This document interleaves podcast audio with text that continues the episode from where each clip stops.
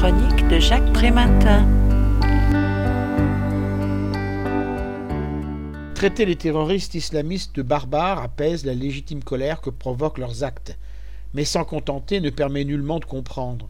Sortir de l'émotion et s'émanciper du leurre de l'explication unique, susceptible à elle seule de traduire les raisons des actes posés, Tel est le défi lancé et réussi par les chercheurs de l'Université catholique de Louvain, dont les contributions sont réunies dans l'ouvrage intitulé Tolérance et radicalisme, que n'avons-nous pas compris? L'émergence de la radicalisation s'inscrit dans l'histoire comme un variant anthropologique qui profite du contexte pour s'actualiser.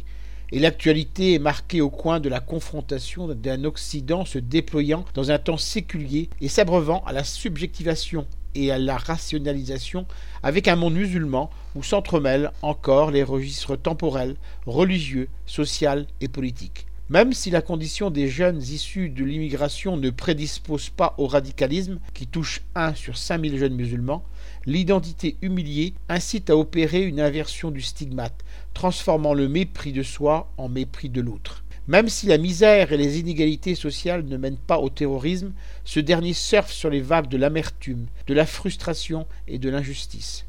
Même si la modernité est propice à la promotion et aux attentes individuelles, elle facilite aussi les incertitudes et donc les déceptions.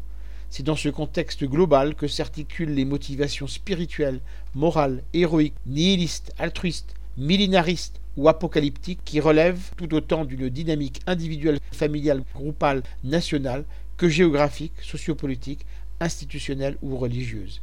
Face à cette complexité qu'on ne peut approcher que du bout des doigts, il faut articuler toutes les explications possibles.